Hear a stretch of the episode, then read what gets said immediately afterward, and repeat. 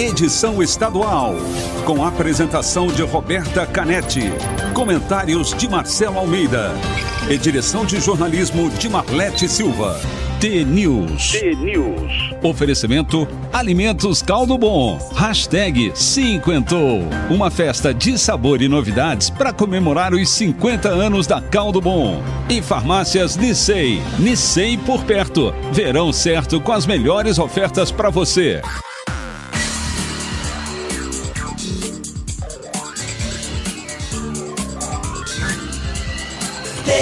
T-News. São sete horas e um minuto. Um ótimo dia para você que está sintonizado na T, a maior rede de rádios do Paraná. Você ouve agora a análise do noticiário do Brasil e do nosso estado. Participa da programação pelo WhatsApp, o 41992770063. Também estamos no Instagram, no Facebook, TNews no ar e no YouTube com transmissão em vídeo. O TNews desta quinta-feira, 8 de abril de 2021, começa agora. Bom dia, Marcelo Almeida. Bom dia, Roberta Canetti, tudo bem? Tudo bom? A touca do dia hoje é vermelha. É, hoje é que é. Para não dizerem que eu não falo do Atlético, eu vim de vermelho hoje. Tudo bem? Vermelho e preto, ó, Vermelho sem querer. preto, é, sem querer, querendo. Dificilmente uso vermelho, mas aqui dá. E, essa touca é tão gostosa num dia de frio, então. Tudo bem com você? Tudo certo. Vamos lá? Mais um Vamos dia de lá. trabalho? Mais um dia de trabalho. Fé e esperança? Isso aí. Sabe a história da fé da esperança ou não? Não. Eu já contei esse conto, mas é pequenininho, vou contar porque eu já contei tantas vezes. É o homem que vai ser julgado numa cidade muito antiga, na Idade Média. Ele é pego numa esquina porque tinha uma criança morta e falaram que ele que matou essa criança, macabramente. Uma criança encontrada sem perna, sem braço. E ele vai e fica muitos dias dentro de, um- de uma, de uma solitária, dentro de uma caverna, preso. Ele sempre queria quer falar com o, com o rabino, porque o rabino é o padre dos judeus, né? Rabino, pastor, para o padre da igreja católica e o rabino nos judeus. E o rabino fala: você tem que ter fé e esperança que tem saída. Ele falou: não, eles vão me matar.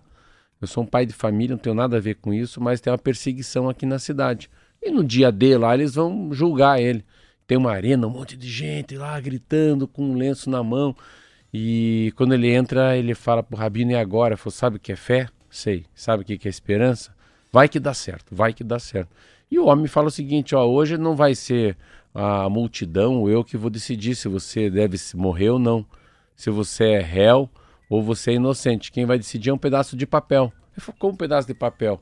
Num papel eu vou escrever culpado e vou pôr sobre uma pedra.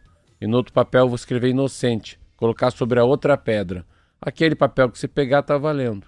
Ele olha pro rabino, o rabino olha para ele e falou: Não, isso aqui é uma empulhação. Ele vai escrever culpado nos dois. Ele falou: Não, vamos embora.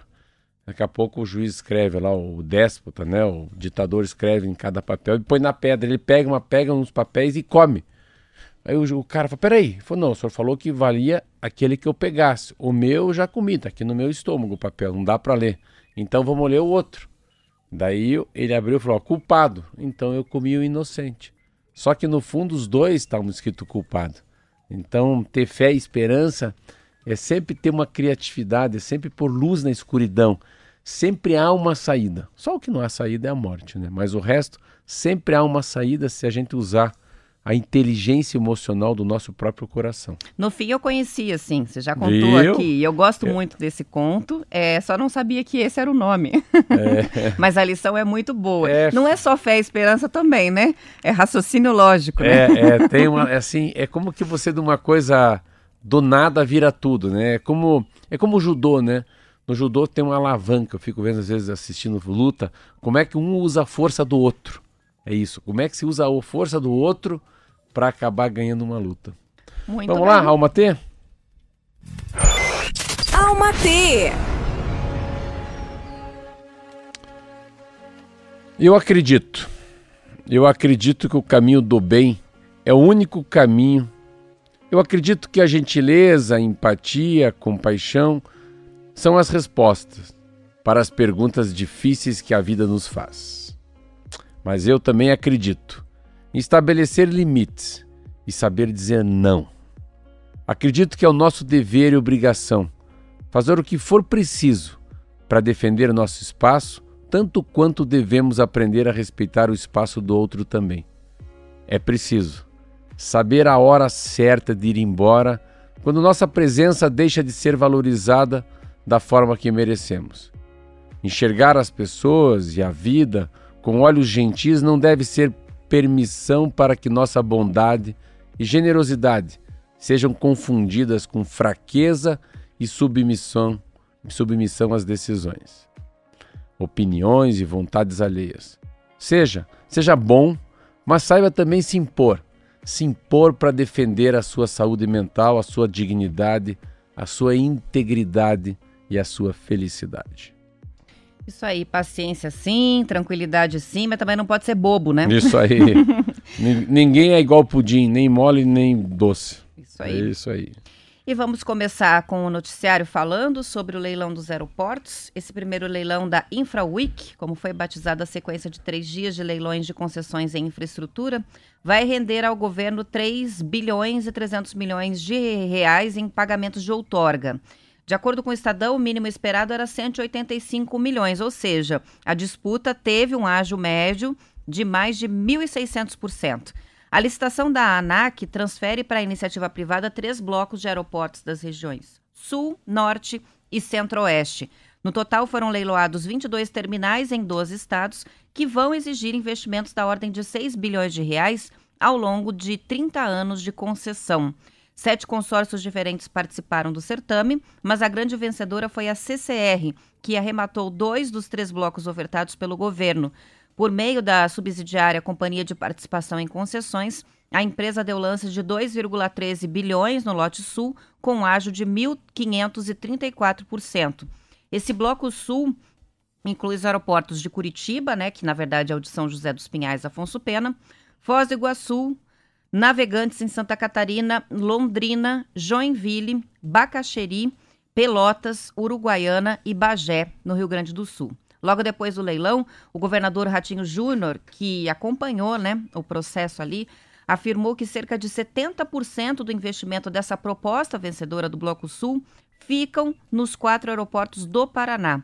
Segundo o G1, ele ainda reforçou que a terceira pista do Afonso Pena vai permitir voos diretos internacionais saindo de Curitiba para a Europa e Estados Unidos. De acordo com a Gazeta do Povo, representantes do grupo CCR, CCR comentaram em entrevista coletiva que os terminais do Bloco Sul vão ser pioneiros na integração de modais planejada pela empresa. Além das obras previstas no edital, como a terceira pista do Afonso Pena, os planos incluem a expansão do número de rotas e de companhias aéreas também. Olha aí, as grandes voltando novamente. CCR já é uma empresa muito grande no Brasil, volta para fazer o jogo jogado. Aqui no Paraná eles também têm concessão. É, o governo federal conseguiu sim realizar um belíssimo leilão, foi muito bem sucedido, principalmente nessa insegurança política e econômica do Brasil. Né? Só eram consórcios, sete consórcios, consórcios, quando a gente fala consórcio, porque quando junta ah, uma operadora inglesa com uma, uma, uma empresa brasileira, um fundo de investimento, são, são consórcios. Ninguém entra sozinho nessa brincadeira.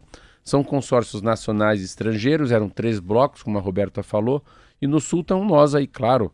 Londrina muito grande, Curitiba, Foz do Iguaçu e aqui o, o próprio de Bacaxeri. E isso que o Ratinho falou. Do dinheiro que vai ser investido aqui, que é 2,1 bilhão de reais, esse todo esse investimento, 70% são no Paraná. Eles pagam uma outorga essa outorga de 3,3 bilhões, o que, que é outorga? Outorga é um, é um conceder, é um dar, é uma, um conferir. Então, a outorga, o governo já pega esse dinheiro daqui em 15 dias, que são esses 3,3 bilhões de reais que a Roberta falou, já que a proposta inicial era muito baixinha, então teve R$ 1.600 ou 1.600% de ágio. Né? Ah, é um, vale por 30 anos e é uma maneira de começar a pensar esse novo normal principalmente depois da pandemia em relação às viagens, né? Em relação ao Paraná, é, já, já teve essa, ou acho que não foi no Jaime Ler, não sei se foi no Requião, mas enfim, o Paraná já tentou fazer voos internacionais, não foi bem sucedido, né? não, não teve muita sorte. Um voo que fazia daqui para os Estados Unidos, para a Flórida, para Miami, é, era considerado o pior avião daquela companhia, então ele sempre estragava. Não era nem possível decolar de, de, é, de Curitiba. Claro que agora vai mudar, porque ele tinha que ir até o aeroporto de Porto Alegre. Lá em Porto Alegre ele abastecia, depois ele saía de lá para Miami, então ele não tinha nem capacidade de sair aqui com uma superlotação de bagagem, de passageiro, ainda com o tanque cheio. Então agora as coisas começam a mudar. Mas é uma, é uma, é muito legal assim, no meio de uma pandemia, o governo federal conseguir fazer uma, uma, uma, uma concessão, né, em aeroporto tão bem feita, é um ponto muito positivo para o governo Bolsonaro. Essas são as diferenças quando entra um governo mais liberal, mais progressista, mais de esquerda, mais de direita. Essa é a grande diferença da eleição do Bolsonaro para o Fernando Haddad. Nós estamos quase a um ano só de uma próxima eleição. Essa é a diferença. O mercado fica olhando o que está acontecendo. Não que o Bolsonaro acertou, mas é a, a ideologia do governo dele. Ontem foi muito bem sucedida. Para nós ganhamos muito, né? A gente ganhou muito, principalmente por Foz do Iguaçu. Foz do Iguaçu é a segunda cidade mais visitada no Brasil, sabia, Roberto? Não sabia que era só... a segunda. Eu acho que a gente até já falou sobre isso, mas eu não me lembrava. Dos estrangeiros, vê como é que é, né? ela só perde para o Rio de Janeiro. Nossa, o Rio de Janeiro é o Rio de Janeiro, né? Rio de Janeiro tem muito, é muito turista, samba, carnaval, futebol, mas é, Foz do Iguaçu acho que vai ganhar muito. O Porto Curitiba já é muito bom, né? É aquele é muito bom, muito obrigado, funciona, as pessoas são agradabilíssimas, mas ela ganha uma coisa muito legal que é essa extensão da própria pista, podendo daí sim ter voos internacionais. Parabéns ao Ratinho Júnior, né? E ao próprio Bolsonaro que ontem, no, toda essa polêmica, tanta notícia ruim de economia, essa foi uma bela notícia. São 7 horas e 12 minutos, vamos para o intervalo. News.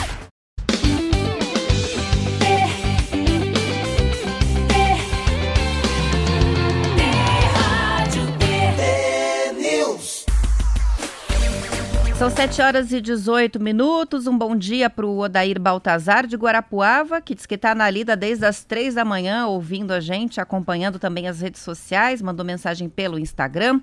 O Claudinei, que diz Guarapuava em peso na T, sintonizado, ele que acompanha pelo Facebook. Também com a gente, Juliana de Capanema. O Reginaldo está no posto Lagoa, dizendo para o trabalho de ônibus em Telemaco Borba e ligado aqui no T-News.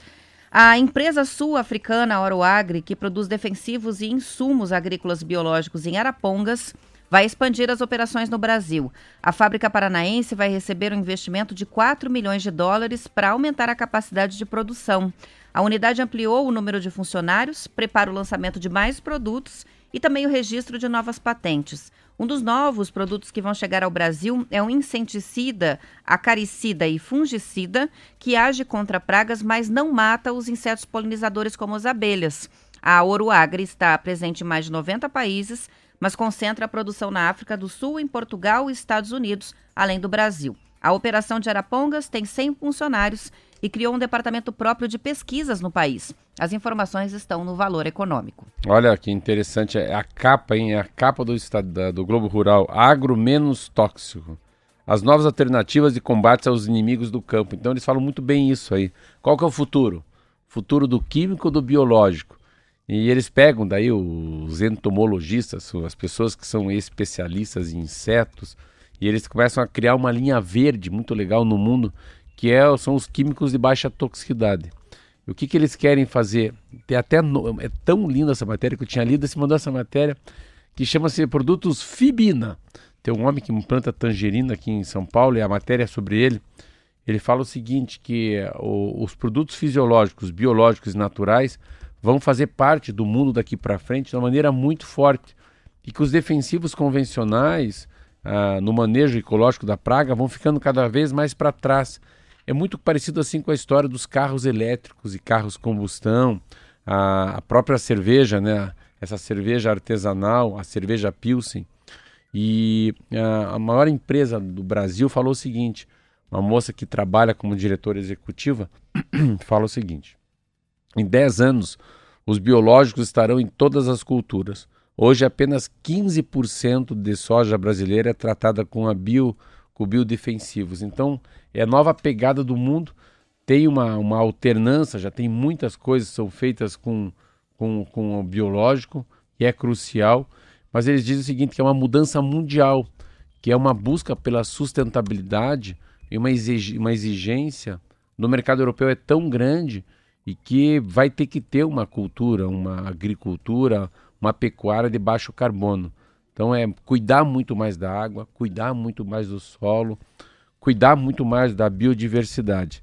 Então eles falam isso, que essa matéria é tão, tão legal, ela fala o seguinte, olha, a posição dos países compradores, como a União Europeia, que a cada ano restringe mais o número de defensivos agrícolas permitidos. Em 10 anos, a agricultura vai ser 100% biológica. Então, é, estamos nessa. É, essa... Não é um prazo longo, é um prazo curto, é 10 muito, anos. É mais 100%, curto do que a história do carro elétrico e do outro. Apenas 15% da soja brasileira é tratada com essa aqui. E essa matéria que é muito legal. É, três meses depois, o Ministério da Agricultura lançou o Programa Nacional de o, o, o, o próprio, o próprio, a próprio mercado e a própria governo, o governo federal começaram a perceber que ou eles se mexem ou eles se mexem. Então, é um assunto que não existia esses dias, até um tempo atrás, o registro de produtos de baixo impacto biológico.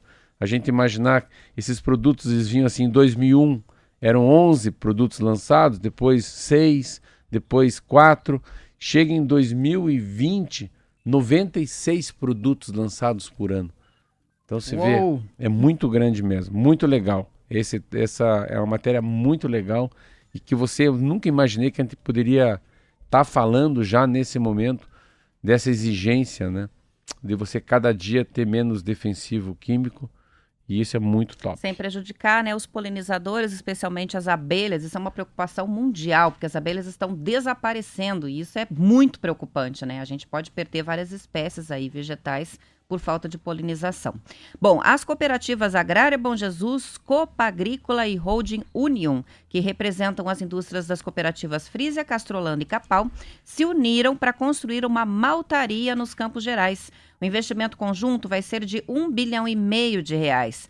A fábrica deve atingir produção de 240 mil toneladas de malte por ano, um volume que hoje corresponderia a 15% do mercado nacional. As cooperativas que participam do projeto já têm experiência no cultivo de cevada e pretendem fomentar ainda mais essa cultura, oferecendo suporte aos cooperados. De acordo com o projeto, a maltaria será inaugurada em 2023 e deve gerar mais de mil empregos diretos e indiretos. Ainda falta definir em que local essa maltaria vai ser construída. Alguma chance de dar errado com as cooperativas daqui? Nenhuma, é né? Só gente boa, só gente é. grande, só gente que já tem, ah, já tá. Onde eles põem a mão, o negócio Não, cresce. Mas assim, né? a gente fala, eles falam agora uma palavra que é interessante, né? Você vê, conversa com o pessoal mais novo, falam business core. Business core é, é o foco do negócio, né? E quando você fala um, com esses nomes, né, esse blend com essa marca, é, é, uma, é como se fosse uma, é um charme você falar o tamanho dessas empresas, também o valor do investimento. Eu sempre aposto que ali é mais próximo dos Campos Gerais. Essa, esses Campos Gerais ficaram muito fortes, né? Castro, Castrolanda, Ponta Grossa, você vê que é, deve ser uma, como ali onde está o Madeiro, está Heineken, Ambev, é uma história Campos Gerais se tornando assim como fosse a região metropolitana mais bem sucedida do estado do Paraná. Eu acho que ela é muito, muito forte. Eu fosse para chutar, chutaria ali. E eu acho legal essa como a gente está colhendo coisas boas em relação ao cooperativismo, né? Você vê, eu tava, fui abrir uma conta no, no Cicred e é muito legal, assim, porque tem todo essa, esse jeitão de paranaense de ser, né? De empreendedorismo, cooperativismo, que ninguém é dono, sabe? Essa coisa de não ter dono é muito legal quando a gente fala dessas cooperativas.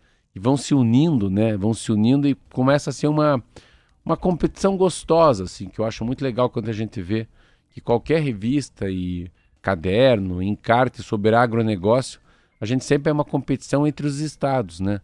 Paraná produziu mais Santa Catarina, Paraná está exportando mais, Paraná está gerando mais emprego. E o Paraná sempre tem esse, esse jeitão diferente de ser, meio come quieto, faz de conta que né, quietinho num canto, ninguém dá bola para ele, mas é o Paraná que carrega o Brasil nas costas. 7 horas e 25 minutos. E no Paraná, indústrias e produtores têm se adaptado para fechar contratos de exportações de carne de frango a países do Oriente Médio. A exportação de carne do Estado para o bloco dos países árabes totalizou de janeiro a novembro do ano passado 655 milhões de dólares, sendo que quase todo o montante em carne de frango que precisa ter o selo halal. O alimento certificado por um selo é comum na exportação dos processados. Para atingir mercados internacionais, as indústrias precisam atender exigências. Entre as certificações mais demandadas estão a kosher, a halal e a vegana. Muitas dessas formas de dessas normas, né, são exigências religiosas e cumprem requisitos que vão além da segurança alimentar, mas a demanda por alimentos com esses selos tem aumentado. Segundo o CEO da Vapsa, o Henrico Milani, que tem indústria em Castro e vende para 12 países, as certificações são decisivas para a exportação. A empresa tem os selos, os três selos, que significa que ela tem que estar atenta não só ao que é feito dentro da fábrica, mas também a tudo que é feito pelos fornecedores. A certificação kosher tem como base as leis da religião judaica. Exige que não se misture carne com leite ou derivados e não incluir nada de origem suína. No caso do selo Alá, os alimentos precisam ser processados sob orientação da lei islâmica. Além de evitar a contaminação com produtos de origem suína e com álcool, as plantas industriais que fazem o abate, por exemplo, precisam estar voltadas para a Meca. Essa prática já é comum em frigoríficos instalados no Paraná, inclusive. E, por fim, a certificação vegana, que é a que mais tem ganhado o mercado nos últimos anos, garante que a produção naquele alimento não teve contato com nenhum componente de origem animal. Três assuntos muito legais, né? Então, tanto os judeus, os islâmicos e também o vegano que não pode ter. Falando pro primeiro da de Meca, que eu tive uma experiência muito linda, fui para Rolândia visitar um frigorífico, meu Deus, eu fiquei impressionado. Então, é, se imaginar que é, é, tão sério o lado religioso em relação à comida que ele tem que ficar focado para Meca e vem alguém de lá também para fazer o abate dos frangos tem uma faca diferente, tem uma reza, é um negócio impressionante. Sobre os judeus, ah, aí é essa história do suíno também. Então você vê como a religião é forte e como o Paraná tem que se adaptar a essas religiões para continuar vendendo muito. Mas você vê dentro do Brasil, é um estado que exporta muito porque ele leva a sério essas regras, né? E o último que é, a gente vê em qualquer lugar, que é a história dos veganos, né? No fundo, a, a história dos veganos é que você tem uma contaminação indireta. Você pode ter uma grande cozinha industrial, uma, uma padaria, uma cozinha menor, mas a, a história do, do vegano é, de alguma maneira, é difícil você ter uma cozinha que não tenha um contato de alguma proteína animal com esse produto que é vegano, né? Que deve vir das plantas, de qualquer coisa que não é animal. Livre de qualquer coisa de origem animal. Mas né? o contágio é muito, muito fácil de correr porque você nunca limpa tão bem uma panela, você nunca limpa tão bem um garfo, uma colher, um liquidificador, da maneira que não tenha contágio nenhum. Então, por isso que é, é muito difícil você reparar comida 100% vegana. Sempre há um contato. Mas o que mais mexeu comigo foi essa história de Meca, meu Deus do céu. A construção, a, o, armazenamento, a logística de distribuição, toda é conforme. Não é, aí se diz, não é conforme o negócio manda. É primeiro as leis religiosas, depois vem a lei Tem do que homem. adaptar a unidade, a planta, à religião. Mas o Paraná, ele é- o. Paraná é muito craque há muito tempo sobre isso. Por isso que a gente vive, né? O Paraná tem esse produto interno bruto muito forte, porque a gente vive de exportação. E nessas exportações tem os países que levam muito a sério, que a religião fala muito mais forte do que o agronegócio. 7 horas e 29 minutos para a gente terminar, só mais algumas é, indicações Ah, vamos falar antes. Ah, tá, antes de falar só. Depois, amanhã nós vamos falar, mas os índices, ó, para você que está me ouvindo, muito legal. Eu li muita coisa boa do Covid, muita coisa sendo reduzida. Amanhã a gente vai falar de uma cidade que ficou a cidade de exemplo, já foi vacinada 50% das pessoas no estado de São Paulo, que os índices de Covid, de contágio e gente no UTI foi lá pro pé. Isso é legal pra gente falar. Amanhã nós vamos comentar, né? Mostrando os resultados aí onde a vacinação está acelerada. Vamos encerrando a edição estadual, intervalo. Na volta tem mais notícia no YouTube, no Facebook e aqui na Rádio T para Curitiba e região metropolitana, nos demais cidades, o noticiário local. Amanhã para todo mundo às sete em ponto. E olha só, já é sexta-feira amanhã. Sextou, tem Dia de conto. desafio, dia de conto. Até Valeu. amanhã. Até amanhã. Tchau, tchau.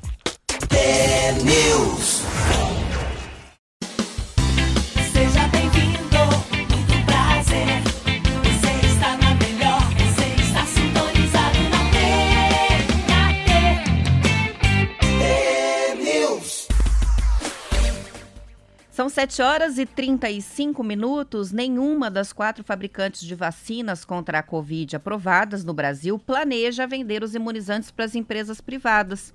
Na última terça-feira, a Câmara dos Deputados aprovou o projeto de lei que permite a compra de vacinas pelas empresas. A proposta prevê a aquisição até de vacinas que não tenham o aval da Anvisa, mas ainda precisa passar pelo Senado e pela sanção do presidente Jair Bolsonaro. Mas em notas enviadas ao Estadão, as farmacêuticas Pfizer, a Janssen, né, que é a Johnson Johnson, AstraZeneca e o Instituto Butantan destacaram que têm contratos com o governo federal e priorizam o fornecimento das vacinas para o SUS. Este é um padrão adotado no mundo todo. A Fiocruz, responsável por fabricar os imunizantes da Oxford no Brasil, também diz que toda a produção vai para a campanha do Ministério da Saúde. A compra e distribuição de vacinas contra a Covid apenas pelos governos que representam os países é uma praxe internacional em casos de epidemias ou pandemias para que toda a população tenha acesso aos imunizantes. Eu, eu, a gente fica olhando, eu falei, meu Deus, foi bom, foi bom você não ter feito essa matéria. Era capa do Estadão, capa do Globo essa semana. A Câmara dos Deputados aprovou e é uma lei até terminativa, parece, não sei que tipo de lei que era, não lembro agora é, que ela não precisa da sanção do presidente, nem do Senado, tem um, tem um subterfúgio. Eu falo assim, mas não é possível, é todo mundo já falando, o relator, a votação, 125 não, 200, 300 sim. E assim, é uma lei que ela tem uma, uma falta de bom senso tão grande, ela tem uma, é uma falta de humanidade tão grande. E é uma sobreposição de quem tem dinheiro para quem não tem dinheiro. Então, não precisa, não precisa ir muito longe. Isso tem coisas que é, elas não, não, não precisa ser escolarizado, não precisa ter uh, dinheiro, não precisa, não importa a etnia, a cor, a idade, é uma coisa que se chama desconfiômetro e bom senso, Roberto. Por quê? Porque eles fazem uma lei que você, como empresário, pode comprar muitas, metade você passa para o SUS e metade você usa para os seus funcionários. Mas espera aí, mas é só rico. Aí os ricos saem na frente e você não pode, não é não, a decisão de quem vai morrer, não quem não vai morrer, não pode ser por quem tem mais dinheiro e menos dinheiro. Então, num caos, que uma pandemia dessa, você tem que pegar aqueles que são mais delicados, aqueles que têm mais chance de morrer, comorbidade, idade, é, capacidade de, sei lá, sinusite, outro tem é, 20 pneumonias. É o que está acontecendo. Ah, profissão, profiss, policial militar, pessoal da, da enfermagem, médico, professor, dentista, então, né, motorista de ônibus, é, os garis, Aí os caras. A Câmara Federal é um troço tão louco, porque eles representam a população brasileira e o cara que é eleito, a gente sempre acha que são eleitos pessoas que representam as camadas da, da sociedade, mas não é. Então tem muito deputado federal e deputadas federais eleitos, mas muito gente eleita com dinheiro, sabe? Pessoas ricas. A, a democracia tem disso.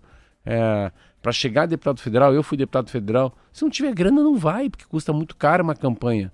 Tem uma disparidade muito grande, né? A concorrência é desumana, às vezes, de um deputado federal eleito para um, um menino que sai da faculdade da Universidade Federal, acabou de fazer jornalismo e vai ser candidato a deputado federal. Então, quem, parece que, as, que o número de deputados que estão lá, que representam a camada mais rica do Brasil, é muito grande. Quando aprova uma lei que é uma lei que é um absurdo você autorizar as pessoas que têm dinheiro, as grandes indústrias, comprarem. Vamos dizer, eu tenho dinheiro, então eu posso comprar vacina? Pode. Mas como assim? Mas, daí, a minha, a minha, a minha cozinheira, a Maria, que é mais velha do que eu, que tem mais chance de pegar, não vai tomar e o patrão vai pegar, vai tomar. Então tem uma. Como é que eu vou dizer a palavra? É meio, é meio ridículo, meio, meio cafona quando a gente vê essa, essa atitude. E a atitude da vacinação, mundialmente, tem esse debate. Muita gente quer comprar. Muitos países acham que a iniciativa privada deveria participar. O grande erro do Brasil é que o Brasil levou 20 minutos, 30 minutos, um mês para começar a pensar em fazer protocolo com as grandes farmacêuticas do mundo. Então nós perdemos tempo. Aí essa besteira é sim. Tem uma pessoa que tem nome e sobrenome, Jair Bolsonaro. Quando ele começa a ser negacionista e fala que é uma gripezinha, os caras lá na Nova Zelândia já tinham fechado o país. Então na Inglaterra os caras já estavam produzindo. Então o jogo é diferente. Então a gente está pagando pela lentidão de decisão. É a falta de atitude rápida. Tuf! Uma atitude, atitude, atitude. Mas uma atitude muito mais jogada pelo um feeling. sabe? De um cientista falou, "Ó, Bolsonaro, vai dar M esse troço. É muito grande o país, a pandemia nova, no, nova nos Estados Unidos, a pandemia no Brasil, na Índia, na África, vai ser, vai ser de arrebentar a boca do balão. Não deu outra. Reserva essas vacinas, É. corre contra o tempo, Não, né? A gente tá falando aí. Eu vi um especialista falar ontem, pô, vai matar meio, meio milhão de pessoas no Brasil vão morrer. Meio milhão. A gente falava um ano atrás que eram umas 15 mil pessoas, morreu mais dois, morreu mais E três. já era assustador, né? Porra. E tá ficando cada vez mais, Mais, assustador. é. né? Não, mas assim, vamos só arrumar essa fala agora, igual você fala. Não, não vai ficar mais assustador. Tomara que não. O 500 mil é assustador. Mas, por outro lado, ah, desde ontem começou a não. Não é, é, não é baixar tanta a ocupação das UTIs, mas é menos gente chegando com Covid ou com contágio, entendeu? Então, significa que as últimas três semanas desse isolamento começa a dar uma sensação que a gente não vai precisar fazer o isolamento nacional, que é uma nova pauta também, Roberta um isolamento nacional, que não é mais isolamento no Paraná.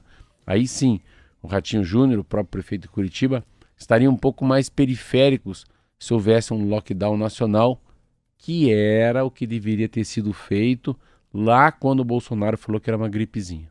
É, ontem a gente teve números muito altos no Paraná, né? A gente teve 4.490 novos casos, 433 mortes em 24 horas. É, são números que a gente olha e dá aquele desespero, mas veja, é, há uma análise diferente aqui com relação aos números que a gente só vai saber o resultado daqui uns dias. é, com relação às mortes, né? É, os dados apurados pelo consórcio de pesquisadores da Farol Covid está mostrando que o Paraná é hoje o único estado brasileiro que não apresenta alerta considerado altíssimo para a Covid-19. É o único estado. Por quê? É, o risco de transmissão do novo coronavírus ainda é alto no estado, mas usando os dados públicos, a gente tem 358 mil casos ativos da doença no estado, sendo que para cada 10 pessoas infectadas, 7 não são é, diagnosticadas.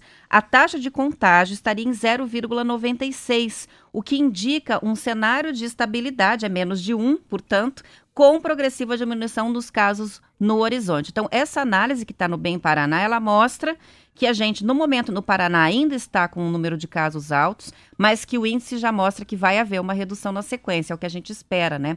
É, me chamou a atenção isso, né, de ser o Mas- único estado que não é, tem esse altíssimo alerta, né? leu uma coisa que eu não, tinha, não entendi bem. Você falou de 10, 7 não são diagnosticados. Eles não sabem que estão com Covid? A cada 10 pessoas infectadas, tem mais 7 que não sabem que estão infectadas. Essa é a estimativa que é feita com base nesses dados. Então tem muito mais Caramba. casos do que a gente realmente sabe, né? Porque Caramba. pessoas assintomáticas, pessoas com sintomas leves que acabam não, por isso fazendo o exame. Passa. Por É. isso que passa, Por então. isso que passa, porque tem Porque muita não gente que não sabe. que tá. Ele tá espirrando, dançando, tomando chá Trabalhando, cerveja. pegando ônibus, Bonito. indo no supermercado, passando a mão em todas as coisas lá no supermercado. É. Não sabe que tá. Mas enfim, vamos ver, né? O horizonte é esse aqui pra É, mas gente. você falou uma coisa muito legal. É a maneira de medir as coisas que estão mudando no Brasil. Eu li no Estadão isso São Paulo. É a maneira de medir. Assim. Então, você não tem uma redução da, oca- da ocupação nas UTIs. Mas a velocidade baixando de 1, que você fala, que é essa RT, né, que é a transmissibilidade como está sendo feita, isso já é um alento enorme. É.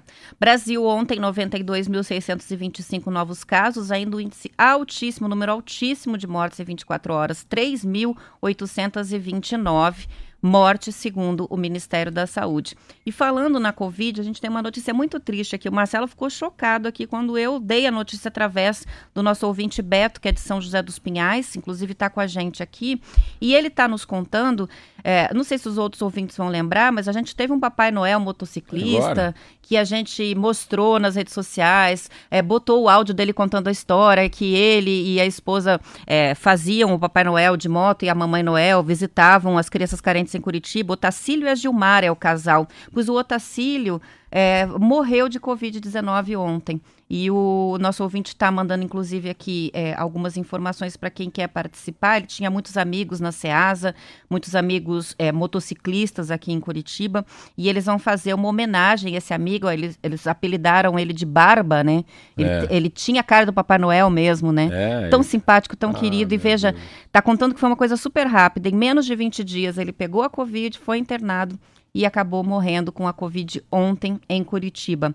A homenagem vai ser assim: o ponto de encontro é daqui a pouco.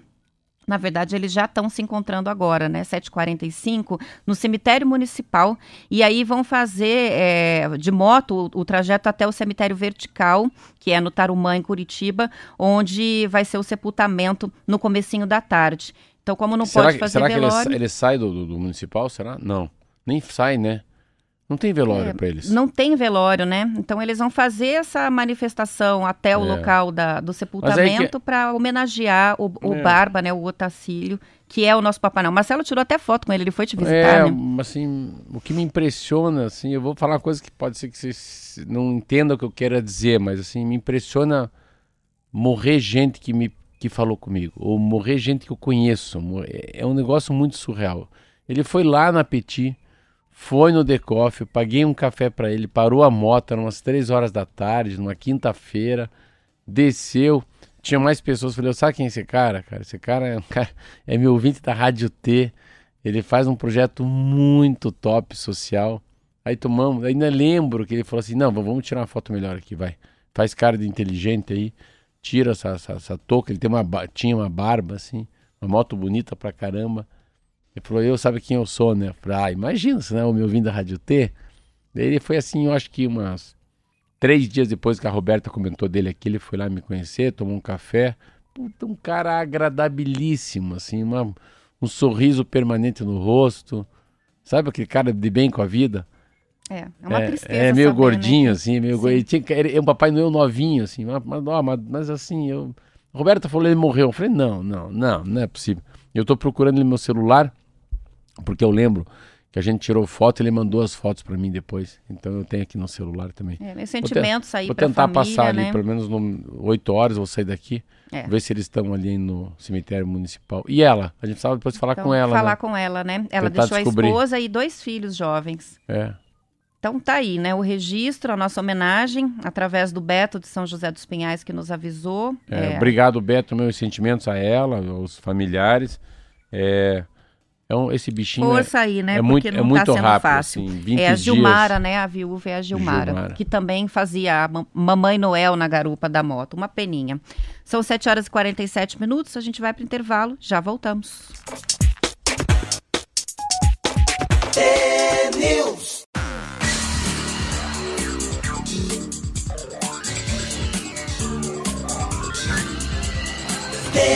News. São 7 horas e 49 minutos, depois de mais de 20 dias da instalação das barreiras sanitárias que impediram o acesso dos turistas, dos visitantes ao litoral do Paraná, as prefeituras de Paranaguá, Pontal do Paraná e Guaratuba divulgaram o impacto da medida nos números da Covid-19. Segundo reportagem do G1, em Pontal, o número de casos graves caiu pela metade. Em Paranaguá, que centraliza boa parte dos atendimentos na região, a taxa de ocupação no hospital de campanha caiu de 100% para 65%. Ao todo, foram 11 barreiras por todo o litoral paranaense. Apenas a do quilômetro 11 na BR-277 abordou mais de 47 mil veículos e pelo menos 600 famílias tiveram de voltar às cidades de origem. Em Guaratuba, as barreiras impediram o acesso de 2.280 carros nos três finais de semana em que tiveram a- estiveram ativas. Antes do lockdown, eram 150 casos em investigação por dia na cidade. Agora são menos de 40.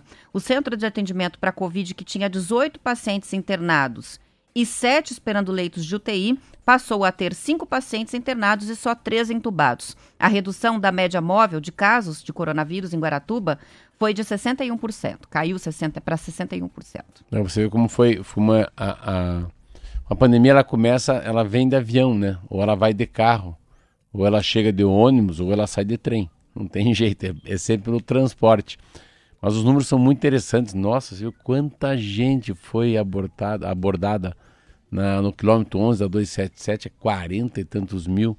Para Guaratuba ali, você parar, 2.800 carros também. E vai ser uma, eu acho que vai ter um novo normal, Roberta. Depois que isso passar um pouco a pandemia, eu acho que vai ter um- uma, uma, uma barreira, como se fosse uma barreira invisível, principalmente nas pequenas cidades do Brasil inteiro, de não aceitar qualquer um que vem chegando. Essa coisa do, do carro, né? De alguma maneira o carro vai ter uma identificação, eu já falei sobre isso ontem, sobre um passaporte verde, todos estão imunizados, todos tomaram injeção, A gente vai ter obrigatoriamente as pessoas que tiverem smartphone vão ter que ter ali as vacinas tomadas, o último PCR, algum exame de sangue que vai dar se você tem ou não tem, ou se você teve. Eu acho que essa, essa a gente vai andar, quer ver, vamos fazer um- uma analogia. A gente vai andar como a gente andava na carteira 20 anos atrás com o CPF. Eles pediam pra gente. Ou a carteira de identidade, né? Então não era. A carteira de identidade não estava na CNH. Hoje a CNH representa tudo, porque ela tem foto. Ela é o teu documento oficial. Tem tudo, foto, né? tem assinatura, tem CPF, tem identidade, data de nascimento, enfim. É muita coisa. E é isso que eu tô achando que daqui para frente vai ser. É a maneira da gente. É uma maneira de ter um pouco da, da gente se cuidar. É como fosse a, aquela história do gado, né? É uma área sem afitose, né? A área livre. área livre da afitose. Vai ser isso. É. Pode ser que Num você primeiro momento com vacinação e depois, tenha, quem sabe, é. sem, né? Ah, é uma coisa que isso pode levar muito uma melhora na num produto num produto turístico, vamos supor assim, Gramado. A área livre de, de Covid. Venha para Gramado. Aqui o PCR é de graça, sei lá o que. Então você, eu iria num lugar que as pessoas sabem que ninguém se contamina, né? Num show, numa orquestra, né? Numa numa apresentação, num hotel que tem todos os protocolos bem claros e certos. Muito legal Que nem isso. tem o certificado da febre amarela, né? Quando você vai para alguns países, vai É. andar com certificado de. a- não só a área, mas a pessoa livre de Covid. Eu há poder 30, circular. 30 anos, meu Deus do céu, não mais. 35 anos atrás fui morar na Austrália. E daí eu tive que levar a cardeneta lá. Eu, que eu tomei vacina da febre amarela. Hoje, com certeza, não leva a cardeneta. Em algum lugar vai ter um sistema que o Pra cara tomou febre né? amarela. Isso mesmo. E essa aqui, Marcelo, no novo documento sobre o projeto de fusão da Piscofins em um único tributo, a Receita Federal disse que os livros podem perder a isenção tributária porque são consumidos pelos ricos mesmo, pela faixa mais rica da população acima de 10 salários mínimos. O documento Perguntas e Respostas da Contribuição sobre Bens e Serviços foi atualizado pela área da Receita Federal, que cuida da proposta de reforma tributária, e já é motivo de várias críticas dos tributaristas por incorporar mudanças de interpretação que não constam no projeto enviado no ano passado.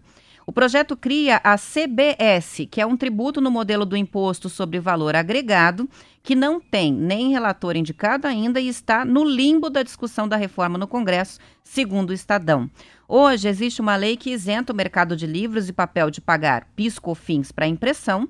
A equipe do ministro Paulo Guedes propõe substituir as duas contribuições federais por essa CBF, CBS, com alíquota de 12% e aí acabar com os benefícios fiscais, incluído o que é concedido ao mercado editorial. Veja que lógica, em minha opinião, totalmente distorcida, né? É, só rico lê, por quê? Porque os livros já são caros demais para boa parte da contrário, é aí. população. Então, em vez de fazer alguma coisa para torná-los mais acessíveis, não. Então, vamos deixar mais caro ainda, porque daí É Fica só pra elite é mesmo. Só isso. É, tem não- que mais não barato. faz sentido, né? A, a dificuldade de acesso ao livro, um dos problemas é o preço do livro. Ele, ele não é uma coisa tão, tão barato.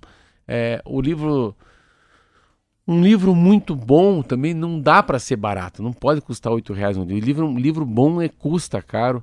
E no fundo o governo tinha que até tentar subsidiar, né? E não aumentar o imposto sobre o livro. Esse é um, é um, é um tiro no pé assim enorme, porque a, a maior liberdade que um cidadão pode ter aquele cidadão que começa a ler, ele começa a escrever. Quem lê e quem escreve fala. Quem lê, quem escreve, quem fala se posiciona. Quem lê, quem lê, escreve, fala e se posiciona faz a diferença. Então, para uma sociedade é tão importante que as pessoas que não têm condição de comprar um livro lessem, mas daí tem que ter o apoio do governo, né? Principalmente na tributação. Então, pode tributar bolachas, doce, o cigarro, mas livro não, né? É diferente. Traz algum mal à saúde? Não. Traz a liberdade de pensamento, a liberdade de expressão, o jeito de ser. Eu falo muito por mim, né? Assim, a, a minha capacidade hoje de ver o mundo, eu vejo o mundo pelos livros, né? Os meus olhos, quando olham um romance, um policial, uma, uma história do agronegócio, é porque aqui, mas se eu não soubesse ler, como é que vai fazer esse Globo Rural aqui? Tem aqui, ó, negócios também que eu vou ler. a capacidade de ler revista, de ler jornal, de ler um, uma, uma- um pedaço de carta, de, de ler um livro, ela vai te dando uma liberdade como ser humano que nem a faculdade te dá, né? Que é o conhecimento. Então é muito, tá muito, muito triste. Faz ao contrário, então. Tá, já que é, Populariza de é, vez, é. né? Então, já que se quiser, faça. Eu, eu pagaria. Assim, ó, se você pagar cinco reais a mais por esse livro, ele vai para um fundo setorial do livro para ajudar aquelas pessoas mais carentes que não leem. Pronto. Isso já é um incentivo. Pensa quantas pessoas no Brasil que têm capacidade de comprar um livro como eu, que dariam uma taxa maior se o fundo fosse para gerar livro para as pessoas pobres. Eu pagaria mais com toda certeza para que as pessoas tivessem Um acesso. real, dois reais. Acesso à informação, à cultura, à criatividade, não é? Se É, for um é- real. Isso um muda real, a visão do mundo, um né? real Então, por pessoa. Se cada livro que eu comprasse pedisse um real a mais para um fundo, eu daria. Tá aí, bom. O nível. Antes de ir para a próxima notícia, só registrando aqui duas opiniões é, com relação ao que você falou da identificação das pessoas, né? O Luiz é, mandou mensagem dizendo vai ser por aplicativo, Marcelo. É verdade, pode ser que por aplicativo a gente já tenha a condição de identificar todos os dados de todas as coisas, vacinação. E o Coube de São José dos Pinhais diz: veja que já estamos com o chip há muito tempo. Antes eram as cadernetas de vacina, hoje celulares. Amanhã serão chips, literalmente. Será que a gente vai ter microchips implantados? Ah, é, é. Põe Olha. o bracinho assim. Que nem os cachorrinhos para não se perderem na- É. nas ruas. Antônia Dir de Mandirituba está com a gente, o Osmário Júnior de Prudentópolis também acompanhando, Jefferson de Pinhais e tantos outros ouvintes muito queridos e carinhosos que participam e mandam mensagens por todos os nossos canais. Vamos falar da água. O nível médio dos reservatórios do Sistema de Abastecimento Integrado de Curitiba e região ficou em 61% em março de 2021. Não é um bom índice, é o nível mais baixo registrado desde 2010, ano em que a Sanepar passou a fazer a medição mensal das barragens. No ano passado, a média de março foi de 69%. No ano anterior, 2019, 93%. Olha o impacto né, da nossa estiagem. Nesta primeira semana de abril, o índice está ligeiramente abaixo dos 60%. Os resultados de março e do começo de abril mostram um volume de chuva menor do que o esperado em todo o Paraná, segundo o relatório divulgado pelo CIMEPAR. De acordo com os estudos meteorológicos, a tendência é de que o outono seja mais seco neste ano, com chuvas abaixo da média. Vamos ver, né? Por enquanto É. estamos com o rodízio ainda. Vamos ver se vai 36, ter 60, jeito. né? Tri- É 36, 60, 60, 36, rodízio de horas aí. Isso. 60 com 36 sem. É, é assim, é, é uma. eu- mas eu acho que foi muito bom o que aconteceu esse ano. Meu Deus, eu tava. Eu tava em um pavor aquela seca do ano passado, né? Seca, Covid, tanta coisa ruim. E então a gente tem um mês muito é, nacionalmente, vai ter um, um, um outono, né? Uma, uma estação bem mais, mais é, amena em relação a- a- ao lado hidrológico, né? A janela da, da chuva. E a chuva volta só no inverno. Mas os índices são ruins mesmo. Imaginar que é o pior índice desde 2010, então é o pior índice em 11 anos. Só que agora são 8 horas aqui, Roberta Canetti. Amanhã te espera às 7 horas para contar conto, distribuir rádio Oba! e falar um pouco mais pro povo. Isso aí, amanhã às 7 a gente volta. Uma ótima quinta-feira para todo mundo e até lá. Até lá.